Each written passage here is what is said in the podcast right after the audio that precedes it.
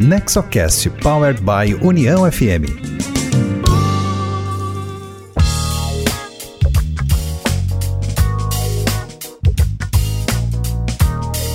Olá, bem-vindo e bem-vinda a mais um Nexocast, o podcast sobre governança corporativa, inovação e empreendedorismo voltado ao desenvolvimento com foco nas famílias empresárias. Hoje trazendo como convidada Leila Lória. Eu sou Cristina Pacheco, diretora de comunicação do Nexo. O NexoCast é uma iniciativa do Nexo Governança Corporativa, tem produção da rádio União e busca desmistificar a governança e promover conteúdo de qualidade sobre as boas práticas para empresas familiares.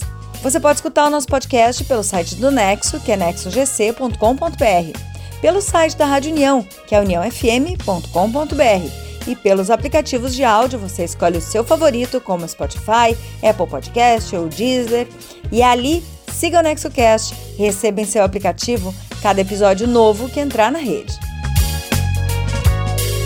Neste episódio 43, a convidada é Leila Lória, presidente do Conselho de Administração do IBGC, Instituto Brasileiro de Governança Corporativa. Leila participou de uma reunião do Nexo e falou ao grupo sobre as pautas prioritárias para as reuniões de conselho em 2022. Ok, Obrigada pelo convite, Miguel, Nexo, toda a equipe aí da Nexo, da Nexo. É um prazer estar aqui falando com vocês. Eu espero que vale a pena você ter vindo aqui para me ouvir, César, porque você sabe que toda vez que eu vou falar com um grupo, eu fico pensando o que, que eu vou falar que as pessoas já não ouviram, né? Porque hoje em dia é tanta live, é tanto evento, que eu falo assim, meu Deus, mas enfim, eu vou tentar falar algo temas que vocês provavelmente já conhecem, mas dando um pouco a minha percepção. Né?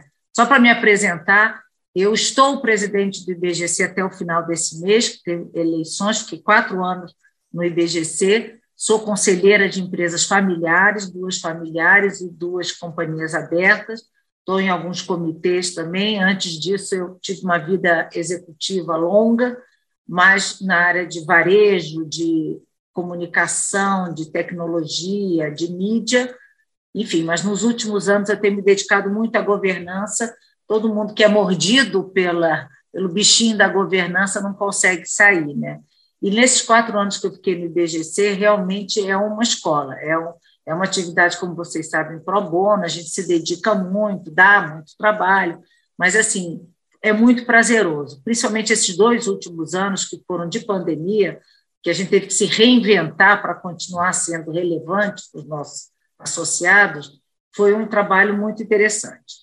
Então, eu vou falar um pouquinho com vocês o que, que a gente tem ouvido muito nesses últimos tempos, pesquisas, estudos, sobre quais são as prioridades da governança especificamente do conselho. Eu não sei se todos atuam em conselho, mas a, o, o, conselho é o principal elemento da governança, mas não é o único. Então, a governança ela está presente na organização como um todo. Então, os temas que eu vou falar aqui não valem só para conselho, eles valem para a organização. E depois que eu falar dos principais temas, eu pretendo falar um pouco sobre o que está acontecendo na dinâmica do conselho, o que está mudando e o que precisa mudar para que ele também continue relevante no futuro. Né? Então, a primeira coisa, primeiro tema, primeiro conjunto de temas que entrou na agenda do Conselho, e eu costumo dizer que ele não entrou, ele invadiu a sala dos conselhos, são os temas ligados às famosas três letrinhas do ESG, que ninguém aguenta mais ouvir falar, mas a gente só fala nela para ter a referência. É que é tão ampla essa, esses três letrinhas, mas eu vou falar primeiro do ambiental. Eu acho que os temas ambientais eles já estavam presentes em algumas indústrias mais do que em outras, algumas empresas mais do que outras, mas ele entrou de uma forma muito intensa e uma das portas de entrada mais relevantes é a mudança climática. E aí vem também, eu vou intercalando bem o papel do IBGC, não sei se vocês sabem, a gente, é, o Chapter Zero, que é do, do World Economic Forum, uma divisão do World Economic Forum, prepara administradores conselheiros para lidar com esses desafios e urgências climáticas que a gente chama. Então, o IBGC é o capítulo no Brasil. E nós lançamos agora, duas semanas, um curso sobre mudança climática para conselheiros.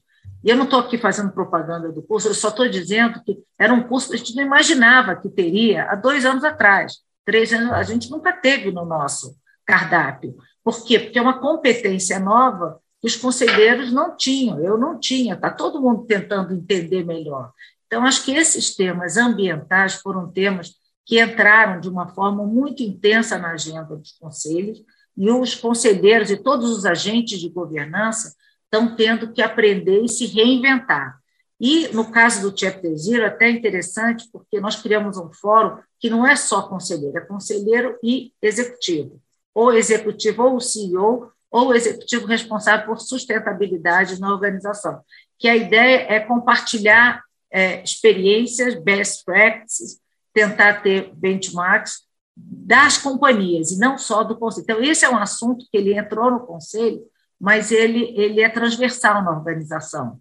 Tem organizações que têm uma área de sustentabilidade, outras não têm, outras estão tá, tá em, em, alguma outra área, mas, enfim, no conselho tem que estar. Eu não sei se vocês viram a notícia dessa semana da Shell, que, que os administradores, conselheiros da Shell, foram acusados e vão ter que responder processo por conta da, de não ter trabalhado é, corretamente a mudança climática dentro da Shell que não apresentou um, um projeto e um programa de redução é, é, do, da, da, emissão dos gases estufa para a instituição. Uma ONG entrou com processo e é o assunto esses dias. Né? Então, essas coisas começam a acontecer. O conselheiro, tem um outro caso, que é da Boeing, talvez vocês tenham visto o documentário, mas há um mês e meio atrás, lá em, em Delaware, também os conselheiros foram acusados de não terem acompanhado corretamente a matriz de riscos. Então, enfim, o, o assunto ambiental entrou uma pauta dos conselhos, digo. Na Shell, obviamente, tem uma importância enorme. Então, esse é o primeiro grupo de assuntos. Na linha do ESG, a gente tem o S. O S, é, na pandemia, ele acabou assumindo uma importância maior, tem o S, que é a parte do social mesmo, de comunidade, de ajudar o hospital, e tudo que foi feito brilhantemente pelas empresas ao longo da pandemia. Essa é uma parte do S é, é, que é ligada ao ambiente que a gente vive, a comunidade, etc. Tem uma outra parte do S, e eu estou resumindo só as principais do tal do SG, tá, gente? Tem uma outra que é, talvez, na minha visão, a mais desafiadora, que é que diz respeito à relação com seus colaboradores, que é a gestão do capital humano. Por que, que eu acho que é desafiadora? Porque é, mexe na gestão da companhia, na forma como você gerencia as suas pessoas, que é, que é o maior ativo que você tem. Então, é, coisas do tipo diversidade e inclusão, que entra aqui também nesse S, que começou a ser extremamente discutido por todas as empresas, e aí não é só diversidade de gênero, que eu vou falar um pouco na frente, mas diversidade de raça, de opinião, de formação, diversidade cognitiva, e mais do que diversidade, a gente fala é um ambiente inclusivo. As pessoas querem trabalhar em ambientes inclusivos. E hoje em dia, talentos é realmente um grande desafio. Então, a diversidade e inclusão, que era uma coisa que também não fazia parte da agenda dos conselhos começou a entrar de uma forma bastante intensa. Tem empresas que. Eu estou num comitê de diversidade de uma empresa, é, tem empresas que têm comitê de gente que passou a tratar muito é, fortemente de diversidade, às vezes num comitê de sustentabilidade, às vezes num comitê de SG, que passou a ser bastante é, é comum. Então, ele entra de alguma forma, mas foi um outro tema que entrou muito na, na agenda dos conselhos. Aí eu falei rapidamente de talentos, e eu acho que isso também é outro tema, além de todo o desafio que essa pandemia acelerou, não é? essa nova geração, os milênios, enfim, já tinha uma demanda é, das empresas muito diferente do que a gente viveu lá atrás.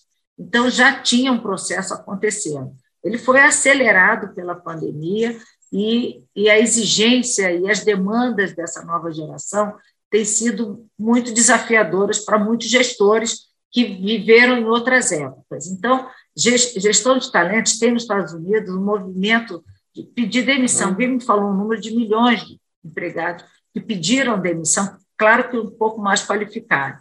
E não tem para onde ir, não é que eles pediram demissão para ir para um outro, que eles não estão satisfeitos com a forma como eles estão sendo tratados pela empresa. Alguns, por exemplo, se não tiver é, home office durante alguns dias da semana, não quero nem conversar, porque o home office passou a fazer parte. Enfim, então essas são mudanças que a gente acabou vivendo. Ninguém falava tanto de home office antes da pandemia, agora a gente fala. Então, talento, gestão de talento, sucessão, sucessão do próprio CEO, que era uma coisa que já estava é, desde o nosso guia, melhores práticas, o conselho tem que se preocupar, mas assumir uma importância maior, porque alguns CEOs se destacaram na pandemia e outros CEOs se perderam na pandemia. É, foi um super teste para os CEOs e alguns conseguiram se sair bem e, e deram a volta por cima. E quando eu falo se sair bem, não é só ter um bom resultado no final do ano, porque isso dependeu muito do segmento, da indústria, do, do mercado, mas como eles lidaram com os desafios, a começar pelos seus colaboradores, que tiveram que gerenciar de uma forma remota. Então, é, o terceiro tema que eu coloco aqui é a gestão de talentos, que, que passou a ser uma, um tema de conselho. E aí, a própria composição do conselho começou a ser questionada, no sentido de que nós temos as pessoas é, é, necessárias e as competências necessárias para lidar com tantos temas que surgiram, novos, etc. Então, de novo, a diversidade e inclusão no próprio conselho começou a ser muito mais cobrada, a, a forma de, de a renovação outros tipos de composição com mais digital, mais jovens, enfim. Então, a própria composição do conselho acabou sendo questionada em todo esse, esse processo.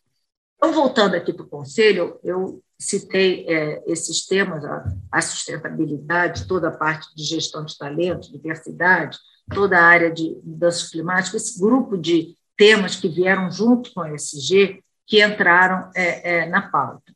E junto com a ESG também é, entrou um outro, é, um outro ponto que foi uma nova forma de gestão de risco.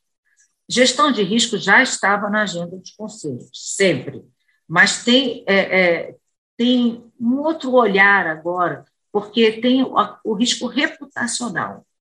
Ontem a gente falava com uma pessoa da Vale, eu não preciso dizer para vocês o trauma que, que, os, que os gestores da Vale têm do que aconteceu lá. Então, reputação é uma coisa que passou a fazer parte da, da, da, agenda também do Conselho, então, gestão de riscos de uma forma bem mais ampla, incluindo a reputação. Até porque a gente sabe que um post na rede social pode fazer com que a nossa reputação vá embora. Como é que você trabalha isso? Né? Não tem mais é, nada escondido. A transparência, que sempre foi um valor da governança, do IBGC, ela hoje é um imperativo, ela não é opcional. Existe a transparência, ponto, você está sujeito a isso.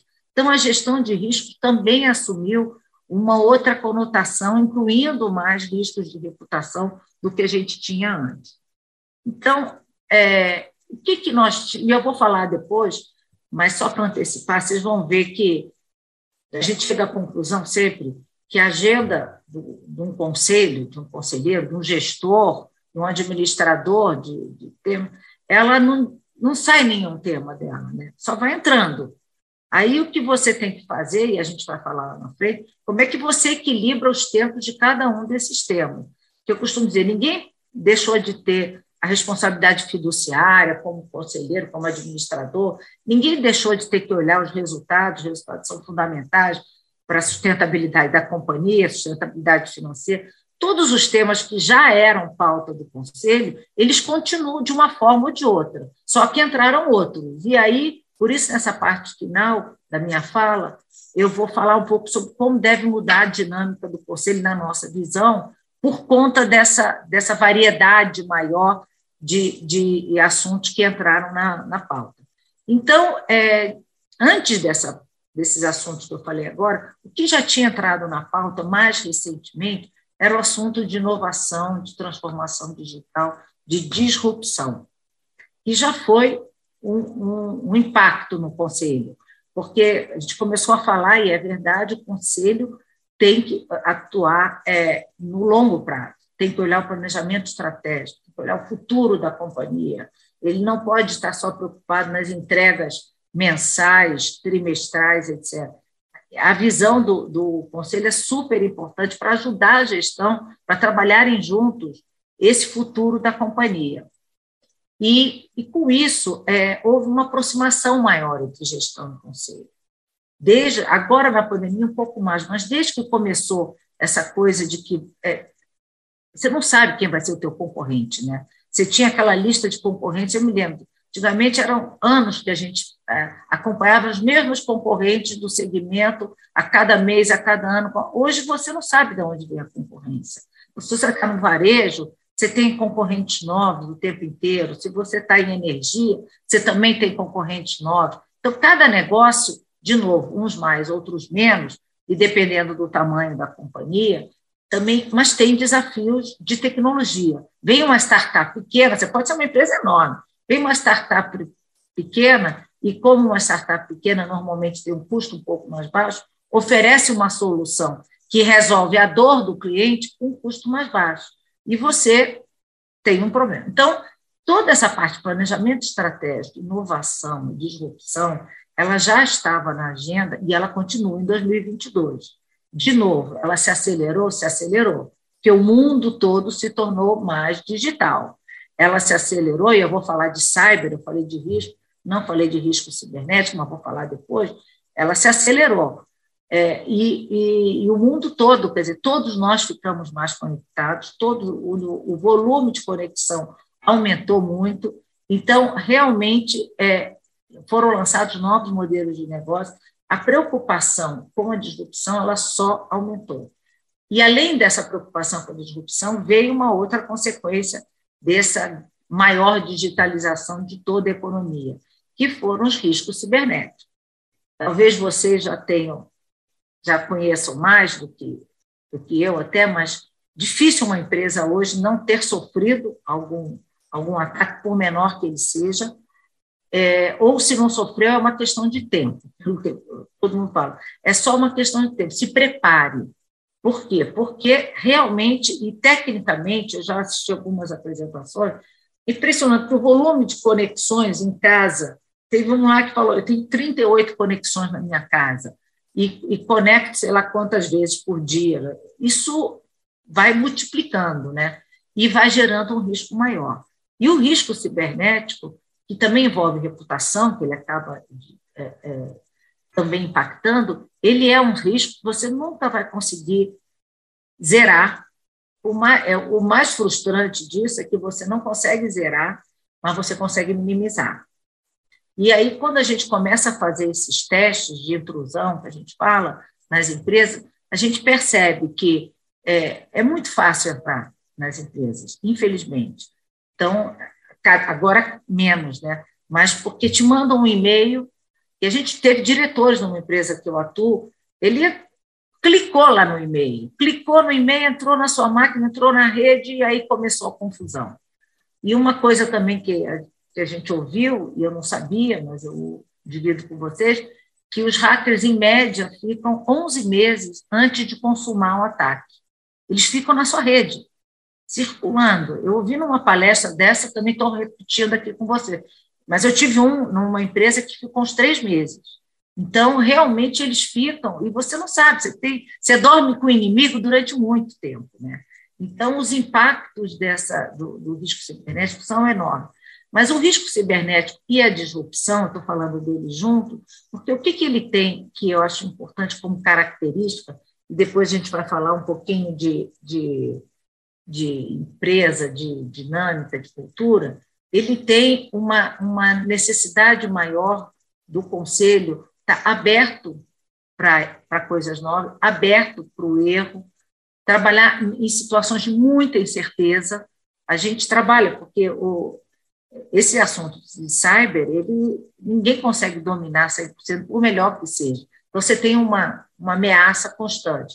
O da disrupção e, te, e tecnologia e digital também. Então, a gente foi treinado lá atrás, como conselheiro, a minimizar risco, temos que continuar minimizando o risco. mas a, a tomar decisões é, é baseado no risco.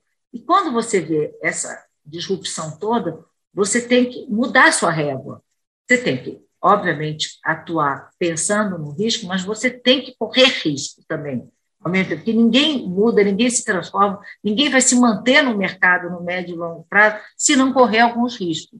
Então, a tolerância ao erro passa a ser um, um, uma, um valor importante para as empresas que querem é, é, se perpetuar. E eu estou falando muito de conselho, mas vale para os administradores, como eu comentei anteriormente. E aí vem toda essa parte que, é, é, que eu comentei, que eu gostaria de falar um pouco sobre a cultura organizacional e a dinâmica dos conselhos. Né? Primeiro, a cultura organizacional, a gente já falou um pouco de inclusiva. É, por que, que a gente acha que é importante a diversidade? Porque retra... tem trocentas razões, eu não vou me estender aqui, eu gosto de falar do assunto, mas não vou me estender, mas só é, é, algumas básicas. Ela retrata a sua comunidade de clientes, né? Então, tinha empresas, por exemplo, como a Natura, alguns anos atrás, isso não acontece mais, ela não tinha nenhuma mulher no conselho, ela tinha poucas mulheres como vice-presidente, só para citar um exemplo. Tá? E, e, o produto dela é feito para mulher, a mulher. Então, é, e negros é a mesma coisa negros, no último censo, 56% da população brasileira é de negros, que inclui pretos e pardos.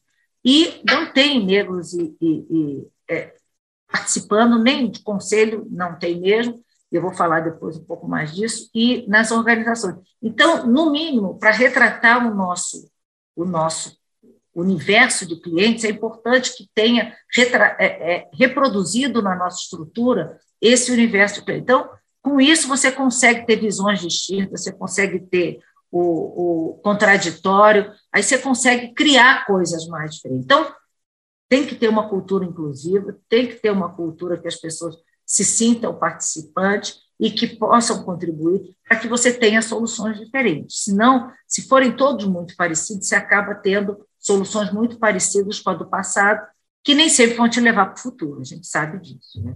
Então, essa parte de cultura é fundamental. A gente fala de é, transformação digital, já teve vários apelidos. É, um dos últimos que eles falam é o BUNNY, né? que é o brittle, que é de ansiedade, né? É, é, é, o não linear, o compreensivo. Ele, ele não é, o mundo que a gente está vivendo não é o mundo que a gente vivia, ele não é mais linear, linear ele é exponencial, ele não é, ele gera muita ansiedade, ele tem muita ambiguidade. Então, esse é o mundo, então a cultura tem que estar preparada para lidar com esse mundo. E aí vem a coisa da avaliação dos, é, dos conselhos. O que, que é importante? Porque o conselho, de novo, da mesma forma que a organização de, de amanhã, que já é hoje, né, ela não está preparada ainda e precisa mudar a cultura, o conselho também precisa. Então, os conselhos que tinham muito foco de monitoramento, apesar de continuar tendo essa responsabilidade, ele passou a ter também, como a gente falou, esses outros focos. Então, a avaliação do conselho é no sentido de entender o que, que falta nesse conselho, na competência desse conselho, na competência instalada, para lidar com todos esses temas, como você consegue concentrar um grupo de, de profissionais com essas formações diversas, para que vocês possam é, é, lidar com esses temas que estão vindo para o Conselho cada vez mais diversos. As empresas que têm um tamanho um pouco maior estão recorrendo muito a comitês também, e tem avaliação de comitê. É, eu, eu atuo em algumas empresas que têm comitês e ajuda muito, porque você tem, em média, uma reunião mensal é, antes do Covid ainda era mais longa, com as virtuais ela acaba não sendo tão longa, é, acaba sendo de quatro a seis horas uma reunião de conselho, e o volume de temas que você tem na agenda é enorme.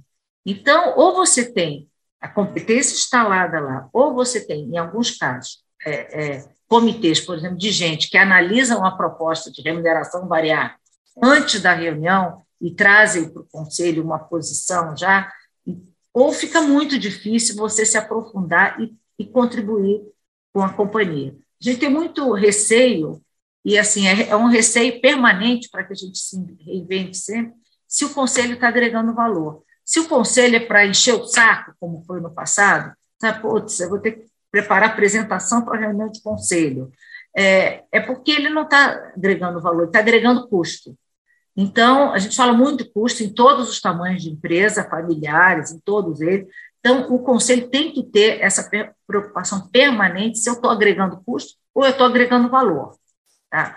E agregar valor significa ser mais objetivo nas reuniões, significa é, ajudar a gestão, colaboração com a gestão, não é aquela coisa de, putz, eu vou no conselho, tem até um conselho que a, que a gente está, que eu estou atuando, mas posso até falar, porque o Miguel está tá aí, do IBGC, que os diretores do IBGC têm prazer de ir no conselho, eu fiquei tão feliz com isso, porque ele falou, não, a gente quer, a gente quer contar o que a gente está fazendo, porque a gente faz tanta coisa, e às vezes não tem oportunidade de participar, do, do conselho participar junto com a gente. Isso eu acho fantástico, né? Porque às vezes eu vejo aquele diretor que ele não quer nem saber de chegar perto do conselho, porque um conselheiro vai me fazer uma pergunta que eu não vou saber responder, que tem conselheiro com toda toda franqueza que às vezes pensando na pergunta para poder dar uma de inteligente. Pô, vou fazer uma pergunta, ninguém vai me responder e eu, eu vou sair como grande é, é, ídolo do, da reunião. Não é isso mais.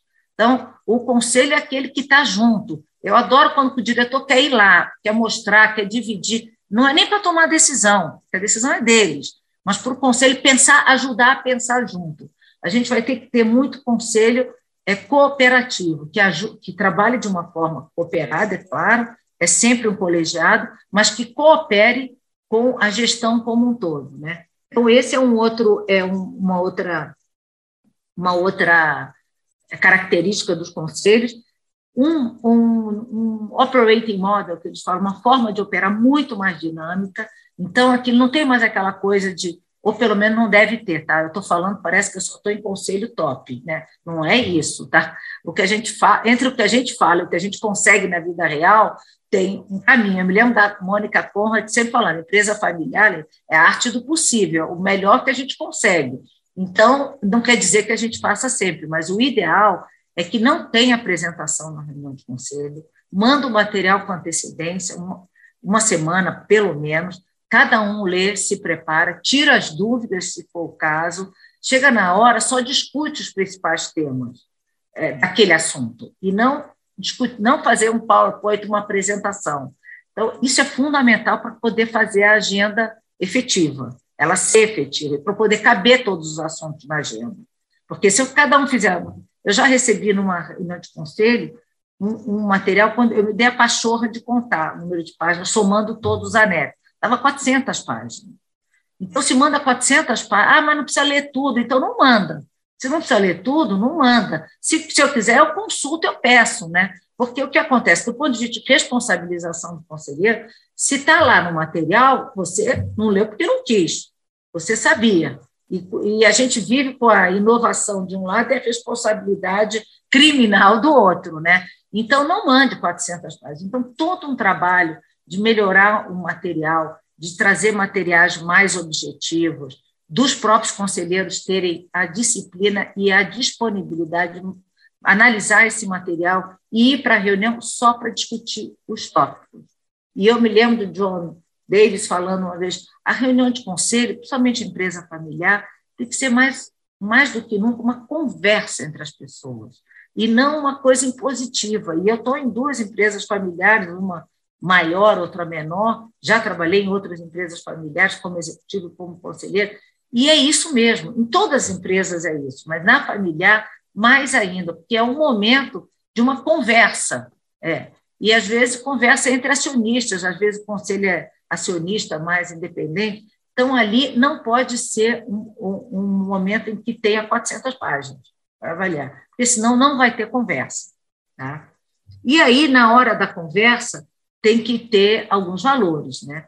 que a gente remete aos valores da governança. O que a gente diz sempre, a governança do BGC ela não precisa ser é, é, sofisticada, completa, todos os manuais, tanto que a gente lançou um caderno para startups, para empresas, é, startups scale-up. não precisa ter toda a, a, a, a, burocracia, como se chama, de uma empresa de capital aberto de, de grande porte. Ela precisa ter o mínimo e ela vai crescendo junto com a empresa. Então, isso que a gente fala é, é, é fundamental, que a governança ela não tem um one size fits all. Cada empresa vai construindo a sua governança, dependendo do momento que ela está vivendo. Mas tem alguns valores que valem desde o primeiro momento da governança. E transparência é um deles, que está nos nossos valores, com certeza. Então, a transparência nas conversas do reunião do conselho, na relação da gestão com o conselheiro, na relação entre os conselheiros, gente, isso é fundamental. Parece uma coisa, assim, pô, bullshit, todo mundo sabe que é importante, mas no dia a dia, gente, isso não é tão fácil. Tá? Eu comecei a fazer o curso ontem, porque a gente é, tem que ser um lifelong learning, a gente aprende o tempo inteiro com a Sandra Guerra e com a Tânia Almeida de soft skills, de, de, de human skills, soft skills, o, que o conselheiro tem que é, é, desenvolver do ponto de vista comportamental. E por que, que eu estou fazendo? Ela está perguntando, por que você está fazendo esse curso? Porque eu cada vez me convenço mais que o comportamental faz toda a diferença na efetividade de um conselho, toda a diferença. Você pode ter conselheiros muito bem preparados tecnicamente, conhece o mercado. Se não houver uma boa dinâmica e uma relação boa e uma postura adequada, você não vai construir, você vai bater cabeça. Então, e começa pela transparência. Pela transparência, tirar os vieses, você não pode entrar com aquela posição pré-definida do que você acha tem gente que, ah, eu vou mandar o voto antes. Não, mas você não participou da reunião ainda. Como é que você vai mandar o voto antes? Deixa, dá a oportunidade da pessoa argumentar, a pessoa com a qual você não concorda, argumentar a proposta dela. Então, a gente tem um caminho longo, acredite em mim, um caminho longo para pra praticar essa, essa transparência, como a gente fala.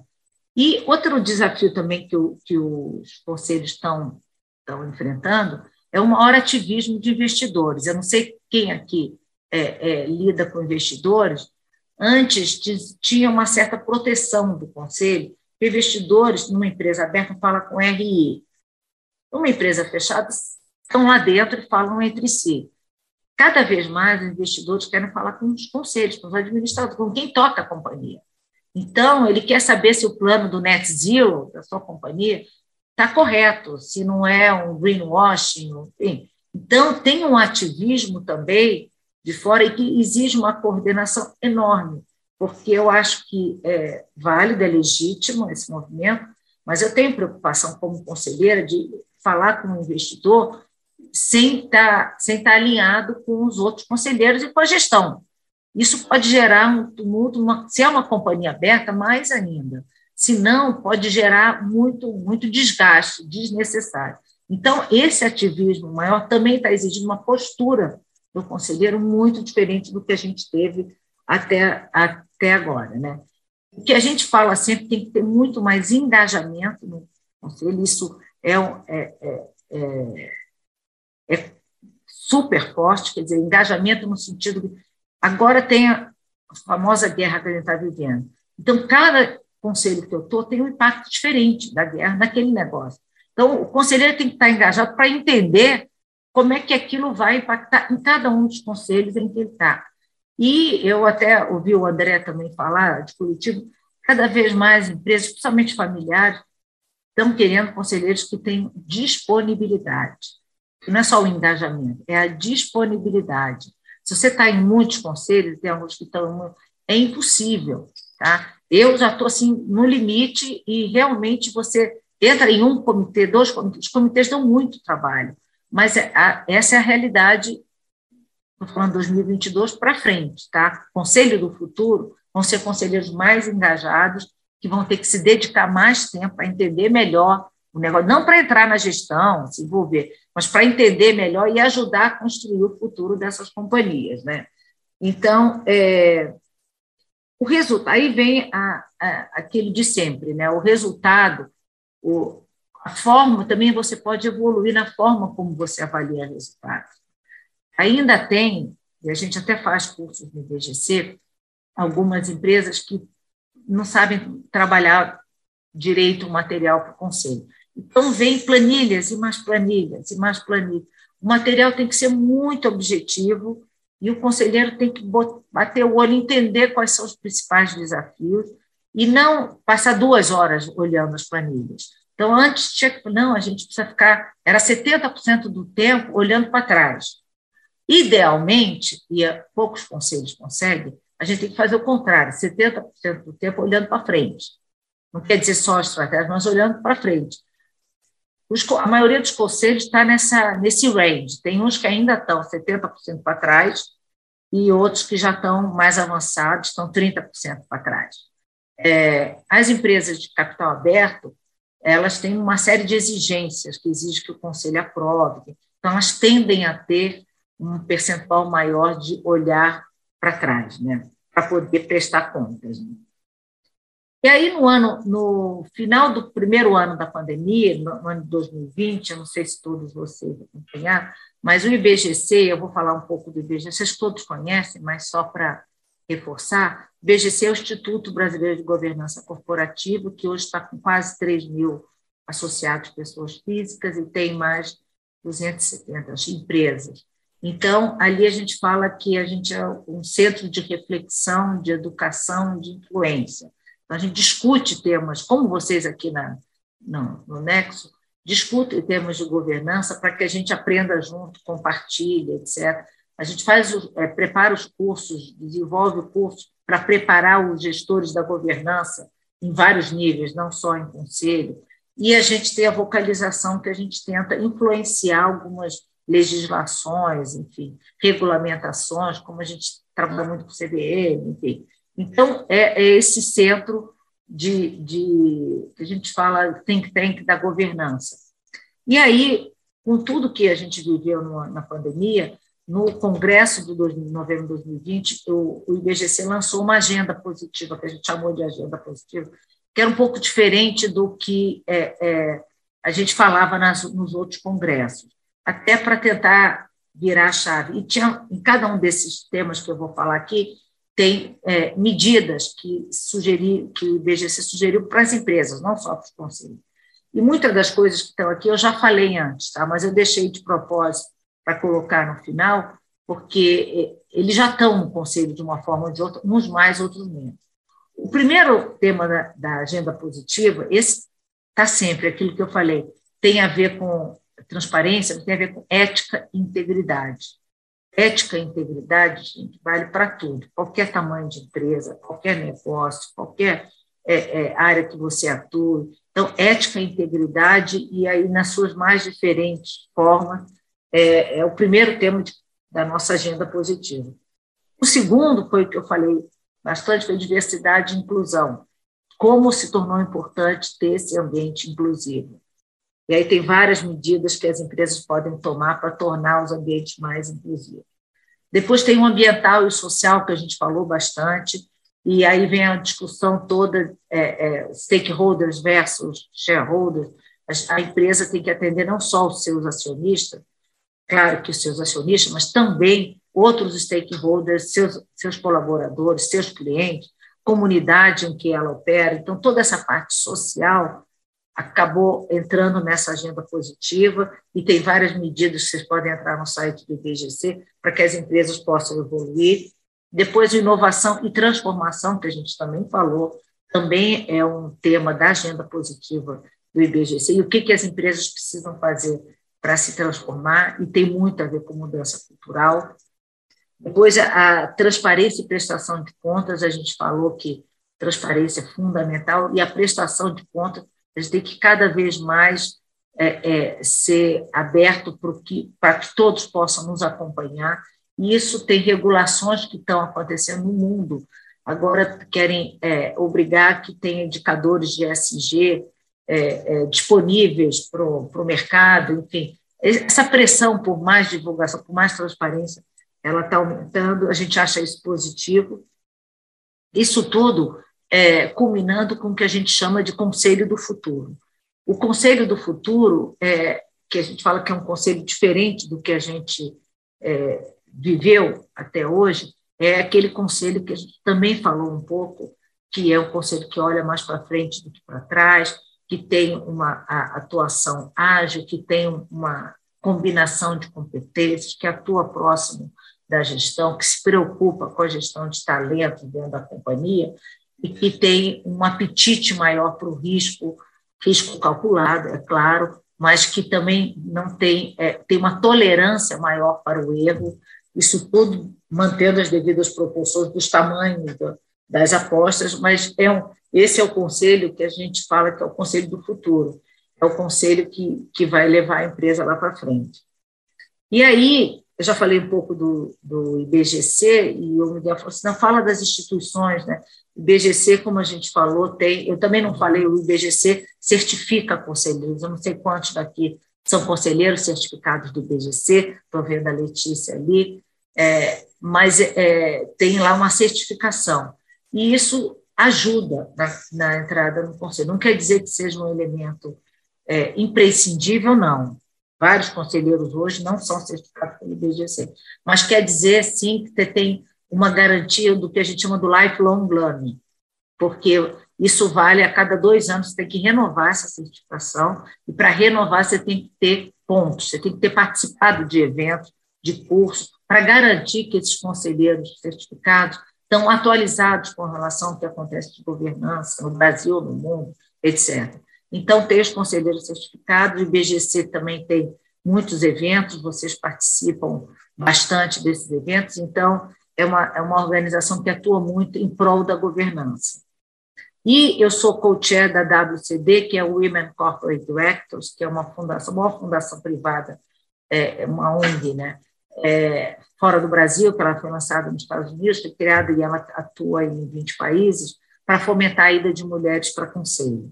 A gente já tem 10 anos no Brasil, então a gente também faz trabalho para preparar as mulheres, uma ação afirmativa, preparar mulheres para conselho. E dentre os programas que a gente desenvolve, tem esse do programa de mentoria que eu comentava, que a Letícia participou com a gente, que é preparar mulheres para ocupar conselho com mentores qualificadíssimos do, do mercado, pessoas é, que têm experiência, inclusive vários presidentes de conselho, tipo é, é Pedro Parente, Trabuco do, do, do Bradesco, tem pessoas que se dedicam a uma mentorada e ao programa e depois se dedicam à causa.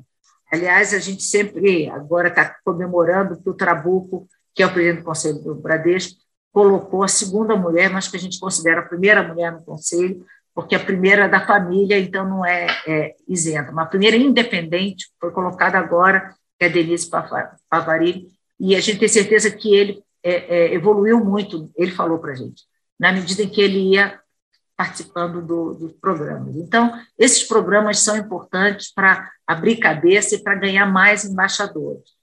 E eu tenho muito orgulho de ter é, é ajudado a montar, junto com mais oito mulheres, o programa Conselheiras 101, que é para fomentar a ida de mulheres negras para conselho.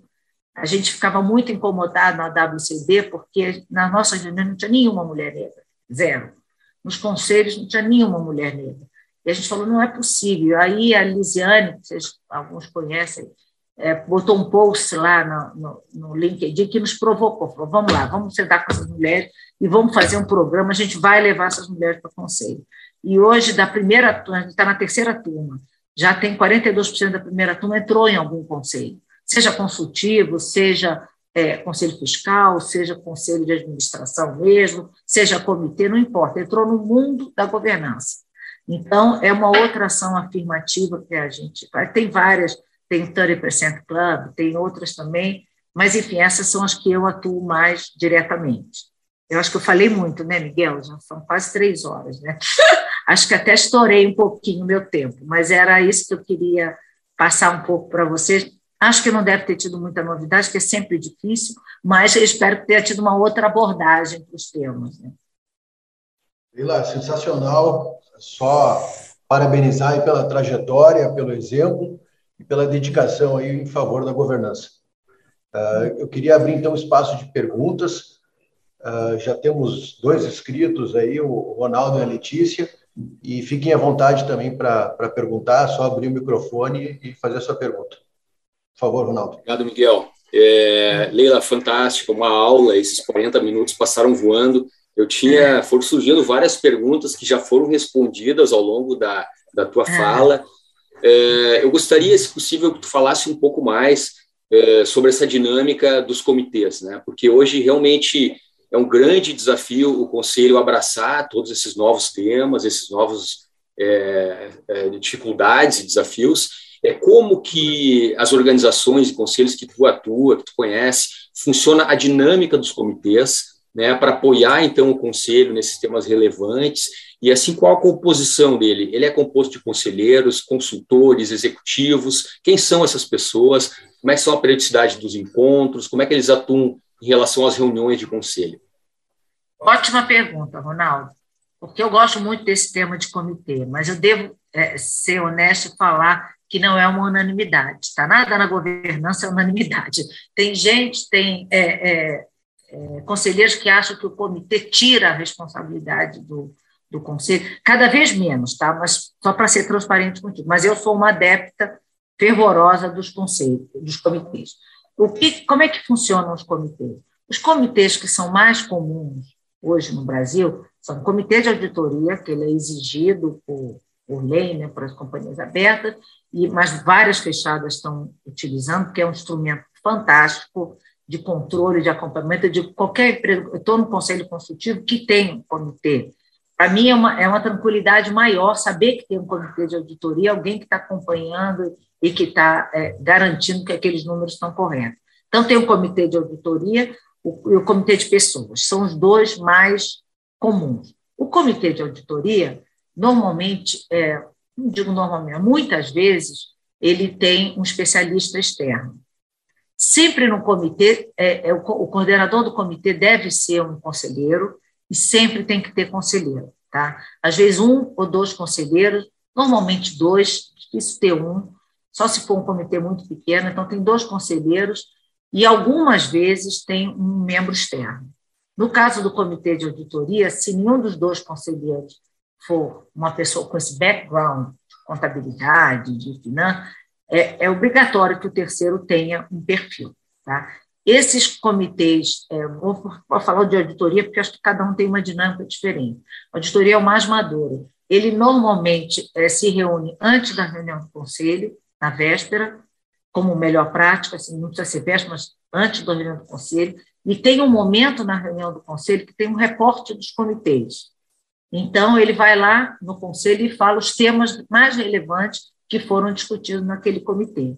Então, o comitê, às vezes, tem três horas de duração, duas horas, ele tem 15 minutos na reunião de conselho para dizer o que foi decidido, quais foram os principais temas. Por isso que eu acho tão importante. Você somar todos os temas e, e tirar duas horas de uma reunião, você consegue colocar muitos, muitos outros itens. Então, a relação do comitê não tem poder de decisão, ele é um órgão de assessoramento ao conselho, ele é, eu, eu brinco, ele é um braço avançado do conselho, então, o comitê de auditoria ele não aprova, ele recomenda ao conselho que aprove, por exemplo, demonstrações financeiras. O comitê de auditoria analisa antes, e aí a auditoria externa vai no conselho, apresenta, e o comitê de auditoria dá a opinião dele.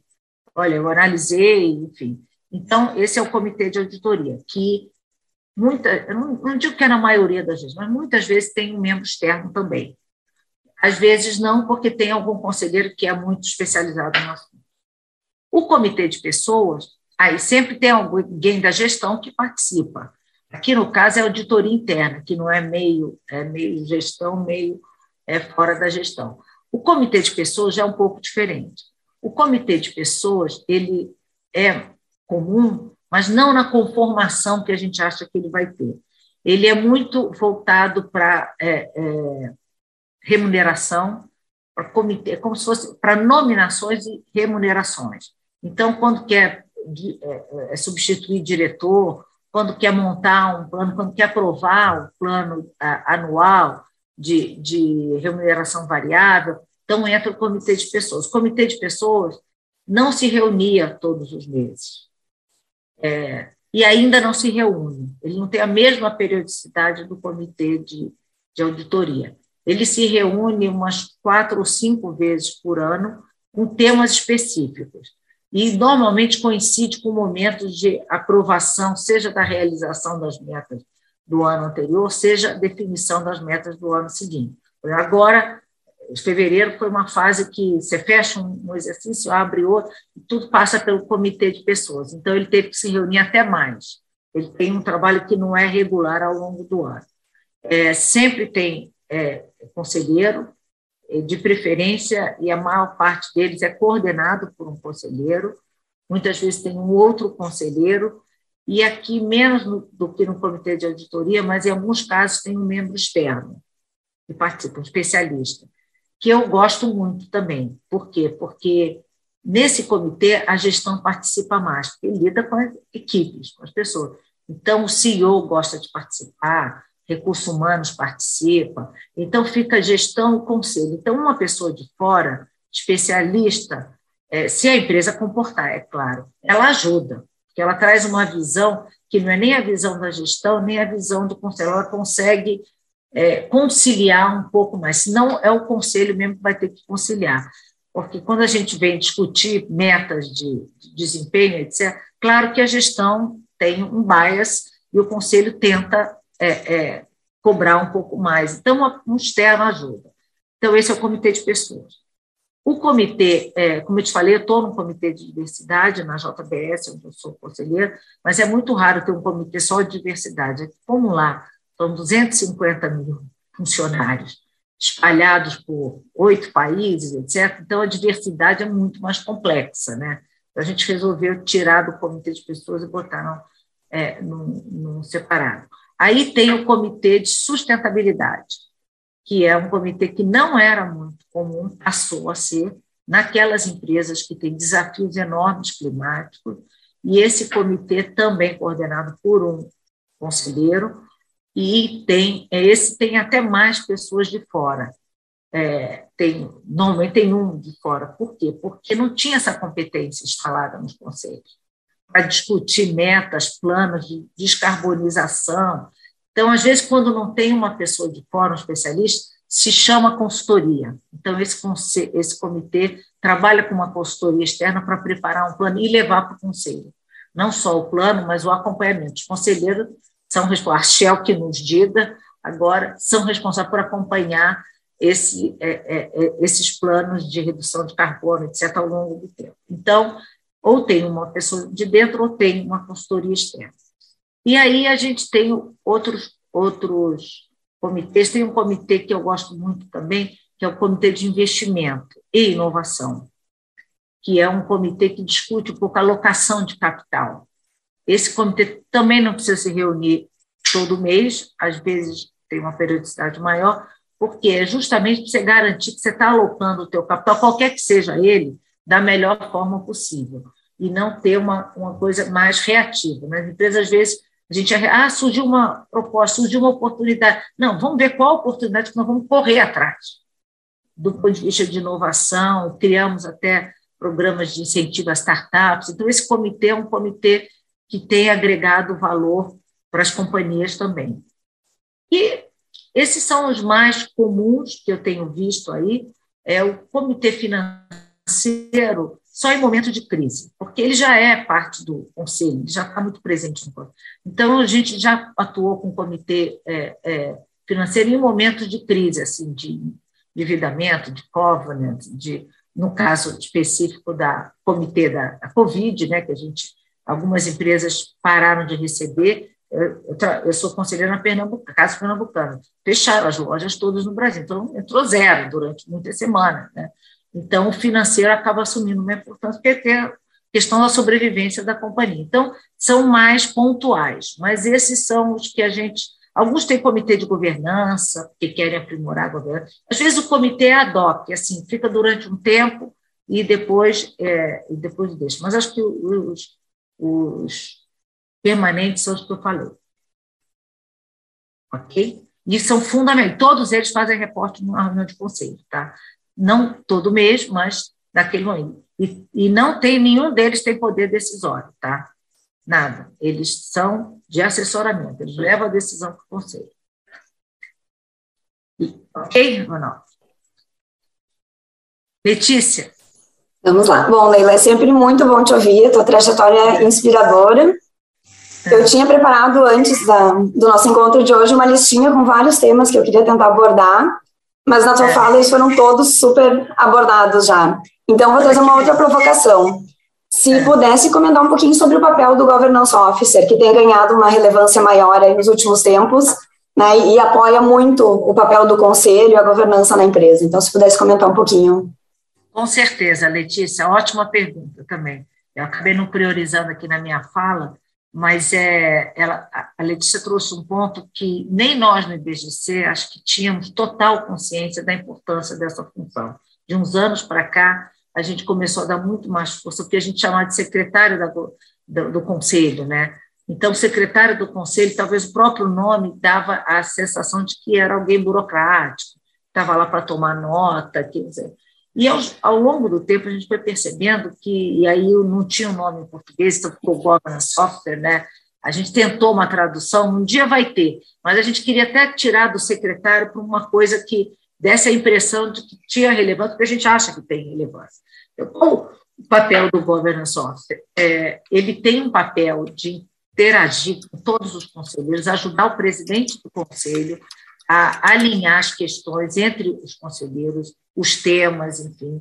Ele tem o papel de interagir com a gestão, ele é ponto de contato entre a gestão e os conselhos. Então, qualquer coisa, você imagina cada um dos conselheiros ficar é, é, contactando cada um dos gestores para os assuntos específicos. Então, a gente faz através do Governance Software. O Governance Software também, é, é ele não só atua é, nesse, nesse, nessa interlocução, mas ele provoca. O bom Governance Software, ele provoca. Ele faz agenda, ajuda, por exemplo, você a fazer agenda anual, ele provoca temas, aqueles que estão na agenda e fora da agenda, ele é proativo, tanto que o curso de Governance Software tem mais horas do que o curso do Comitê de Auditoria. O pessoal da auditoria ficou indignado, como eles têm.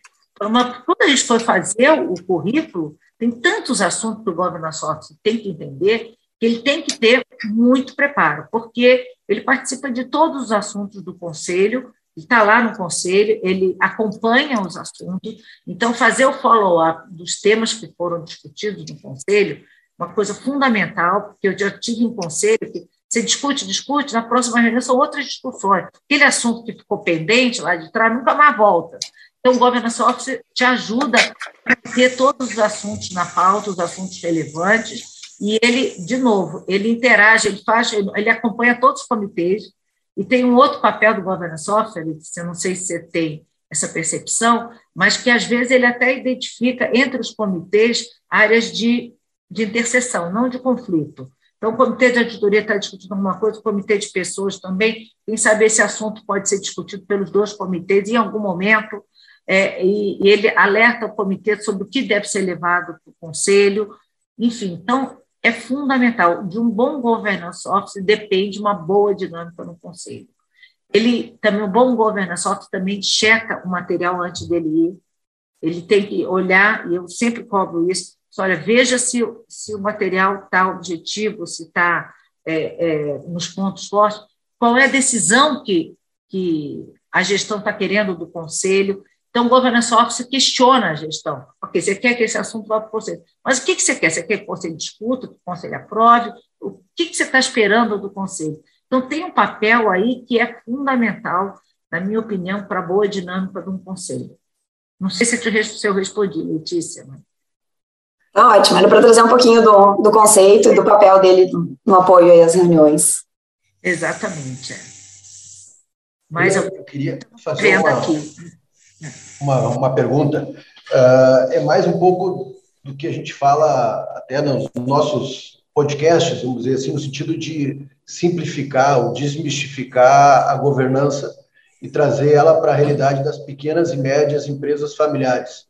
Ah, porque muitas vezes ainda a gente percebe que ah, na sucessão, por exemplo, que é um, um, tema que a gente estudou no ano passado no nosso evento, uh, o conselho pode ser um instrumento de gestão que pode auxiliar esse processo de sucessão, principalmente quando o fundador ele uh, transfere a, a, o controle societário e a, e a gestão para os filhos, os familiares, e, de alguma forma, a, a governança é um, um, um, reforço dessa passagem a partir da, do processo, o planejamento dessa sucessão e, e o papel do conselheiro independente, uh, ele pode ser uh, também uh, exercido para facilitar essa cultura do conselho, porque muitas empresas familiares ainda têm dificuldade de abrir informações e, e não estão acostumadas com a participação de conselheiros independentes no conselho. Então, se puderes compartilhar alguma experiência na, na, na trajetória de empresas familiares, de como o conselho e o conselheiro independente auxiliou essa construção da governança e o processo da sucessão. Okay. Deixa eu só responder duas perguntas que eu só vi, só vi agora no chat, eu estava falando. Um que alguém lembrou, não me lembro que foi exatamente, o Comitê de Ética, que eu não comentei aqui, e que é importante, o Comitê de Ética, é que ele, ele não necessariamente é de assessoramento ao Conselho. Ele tem um comitê como assessoramento ao Conselho, mas ele tem um comitê de ética, normalmente a gente tem na gestão, que analisa todo e qualquer caso. Então, vai para o Conselho é, é, os casos que são mais críticos. E muitas vezes o, o próprio comitê de auditoria nos ajuda nessa passagem, sabe? porque tem um canal de denúncia, que para mim é um instrumento de gestão incrível. Então, a, o canal de denúncia é analisado pelo comitê de auditoria, que leva para o conselho os casos mais críticos. Mas é bem lembrado o comitê de ética. E uma outra pergunta foi que eu falei do nome, é WCD, Women Corporate Directors. Tá? Então, essas duas perguntas. Mas voltando aqui à pergunta que é mais difícil, eu respondi as mais fáceis primeiro, né? Mas é como um, um conselheiro independente pode ajudar nesse processo de, de, de profissionalização e de gestão, enfim. Então, eu tenho uma experiência, não vou citar nome, mas é, que eu entrei num conselho que tinha praticamente, é, eram só as famílias, são cinco irmãos, com seus, é, é, com seus suplentes também da família, e que começou a profissionalizar. Então, um deles pegou, é, continuou no conselho, mas pegou uma pessoa um profissional é, é, para atuar junto, o outro também pegou um profissional para atuar junto. Eu estou vivendo isso agora no Moinho Anaconda, por exemplo, que é uma empresa familiar pequena que eu sou atuo junto com a presidente do conselho e a ideia é que é, a família faça uma transição, quer dizer, ela não está saindo e entrando independente. O independente entra e atua junto com a família. Então, você vai preparando a família até para eventualmente sair do conselho, ir para um conselho de família, enfim.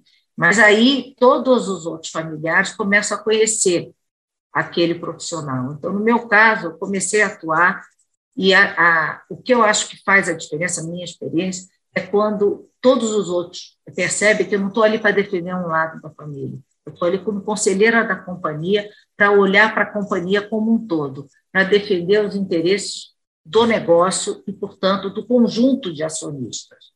E depois que eu entrei, já, ele já, já me pediu indicação de mais alguém, que ele, um outro acionista quer que, que entre também. Por quê? O que, que a gente traz ali? A gente não traz a emoção da família. Eu adoro empresa familiar, tá?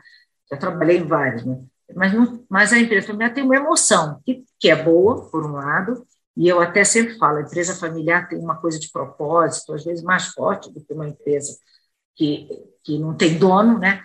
mas ela tem muita emoção. emoção ajuda, mas atrapalha. Então, eu acho que o que ajuda a ter um, um conselheiro independente é que ele não tem a emoção, ele não participou daqueles almoços de domingo, em que a família, de uma certa forma, tem as suas discordâncias, toda a família tem.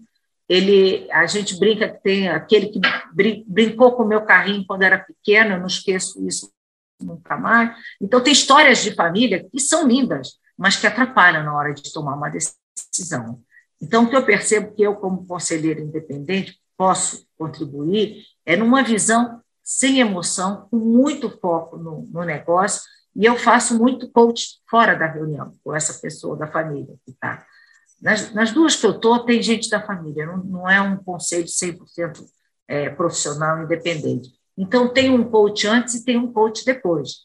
Então, antes é, vamos alinhar, o que você acha que é a minha opinião, mas ela, enfim, sabe aquela coisa? Já foi proposto isso no passado, mas fulaninho, tem sempre alguém que trouxe a ideia que não foi bem sucedido. Então, a gente tenta trabalhar com a pessoa da família com um olhar distante, de fora, abrindo um pouco o coração e a mente para a discussão que vai acontecer no conselho. E depois da reunião do conselho, você tem é, um trabalho, ok, vamos agora ver como é que a gente dá continuidade a esse projeto dentro do, do, da companhia, porque ele vai ser bom, o que, que a gente precisa fazer para que ele traga maior valor para a companhia. E tem um outro trabalho também, o conselheiro de empresa familiar, ele tem uma função dupla até, porque tem um outro trabalho que eu também faço, de me reunir com a família, com os outros, não só com, com aquele que me escolheu para estar lá. Eu me reúno antes ou depois, não com a periodicidade, mas com muita, muita frequência para discutir alguns temas que envolvem é, é, assunto de acionista. Porque a empresa familiar, os assuntos da empresa às vezes se confundem com os assuntos dos acionistas. Então, às vezes, e às vezes eu acho que é, é melhor para a empresa e o acionista está achando que não é. Então, eu reúno os irmãos, muitas vezes já é a geração, não é, no, no primeira, vezes tá, já estão numa na quinta geração, eu reúno os irmãos daquela geração para a gente discutir fora do ambiente do conselho qual é a opinião, e dou a minha opinião, e eles gostam de discutir, e eu, e eu ajudo um pouco a dinâmica. Estou falando a minha experiência, como eu acho que eu posso contribuir, eu ajudo um pouco a discussão entre eles, porque a discussão entre eles também tem muita emoção, tem muito amor, tem muito carinho, tem muita emoção. Então, é, eu acho que um, um, conselheiro independente, externo, pode ajudar muito essa, a empresa nesse caminho de maior profissionalização e, eventualmente, da entrada de um sócio porque todo mundo precisa de dinheiro um dia na vida. Se fizer IPO, então vai precisar mais ainda. Então, mas eu acho que só a relação entre os acionistas, mesmo numa empresa fechada, alguém de fora traz uma independência e uma distância que são fundamentais, na minha opinião, para ajudar as famílias a se profissionalizar. Essa é a minha experiência, sem citar muitos nomes. Tá ótimo. Obrigado. Nada, imagina. Se alguém tiver Mais alguma, alguma pergunta, pergunta Leila, eu queria, te, eu queria te pedir, uh, saindo um pouco do script, eu não quero te pegar tá. despreparada, mas eu acho que tu deve ter muita bagagem que possa contribuir. Sempre nas nossas reuniões e nos nossos podcasts, a gente convida o entrevistado, o palestrante, que compartilhe uma dica de livro ou algum conteúdo, um artigo que possa enriquecer ainda mais essa, essa pauta e esse conhecimento. Então, eu vou passar a bola para ti, vou te pedir que tu indique alguma coisa que tu acha que vale a pena a gente consumir, algum, alguma leitura, algum conteúdo. Claro, é. Leitura é sempre difícil, cada um que você lê parece que foi melhor do que o anterior, né? Mas eu acho que nesse é, ambiente aqui, eu ainda acho que a melhor referência é a Caixa Preta, da, da Sandra Guerra. Eu acho que quem quiser entender um pouco mais de governança, tem a nova edição em inglês aqui, ela fala muito dos temas comportamentais, eu acho que dos livros que eu li, assim, de governança, foi o que mais ênfase deu aos temas comportamentais já há algum tempo, traz cases, enfim. Então, do ponto de vista de governança, eu acho que esse é, é, é, essa é uma, uma referência.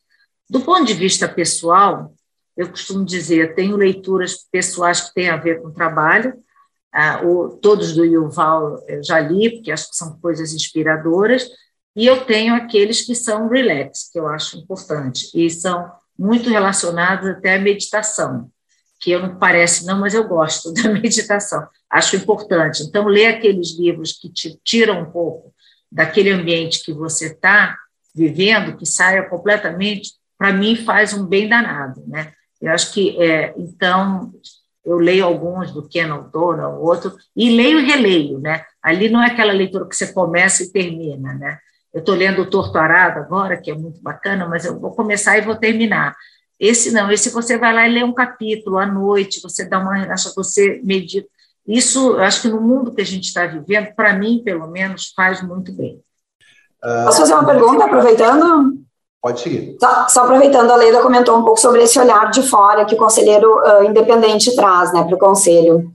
Uh, explorando um pouquinho mais esse, essa visão, é, eu tenho visto muitas empresas, quando buscam um conselheiro, principalmente as empresas familiares que estão aí começando com seus conselhos, normalmente elas buscam um especialista, alguém que tenha vivência na área da própria empresa. Né? Como é isso versus uma visão de outra área, né, e que pode trazer questionamentos uh, diferenciados? Queria te ouvir um pouquinho sobre isso. É, é uma, também é uma pergunta super interessante, porque a gente prega que tem que ter a diversidade no conselho, diversidade de competências, não precisa ter todo mundo que entenda daquele negócio. Inclusive, até tem alguns conselheiros, presidentes de conselho mais a cabeça mais aberta, que não querem pessoas da área. Na área a gente já tem muita gente que entende, eu quero pessoas da área.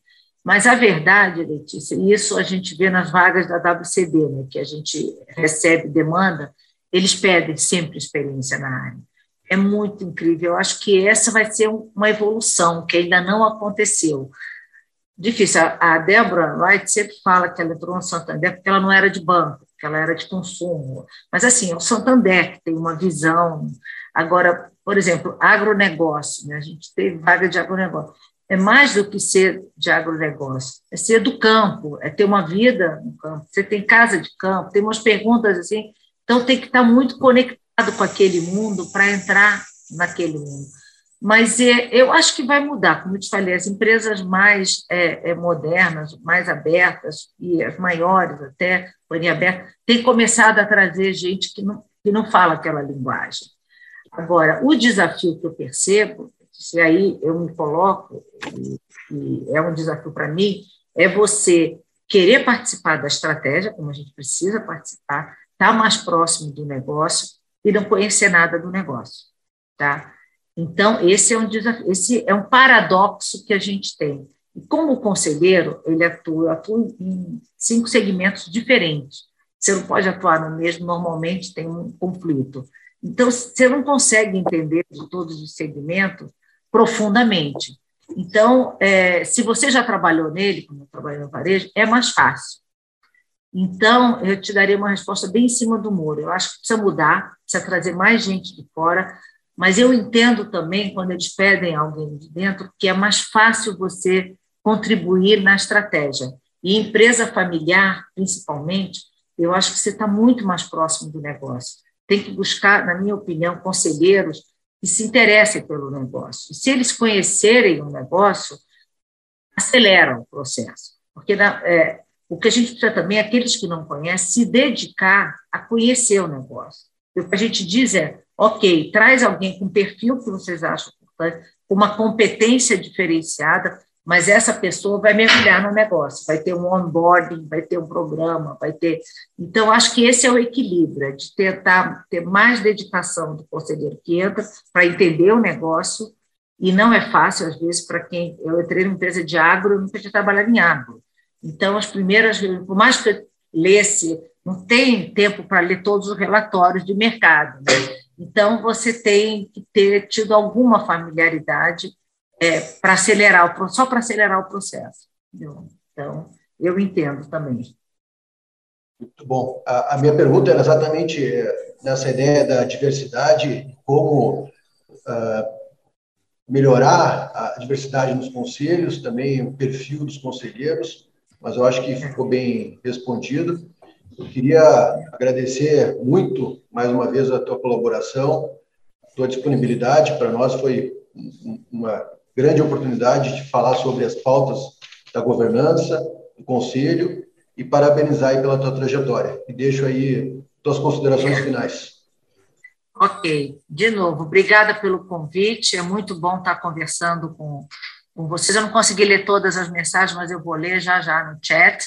Agradeço que, é, é, os elogios, espero que eu tenha trazido uma visão, é, não sei se tão diferente, mas uma visão, visão consistente do que eu entendo como governança.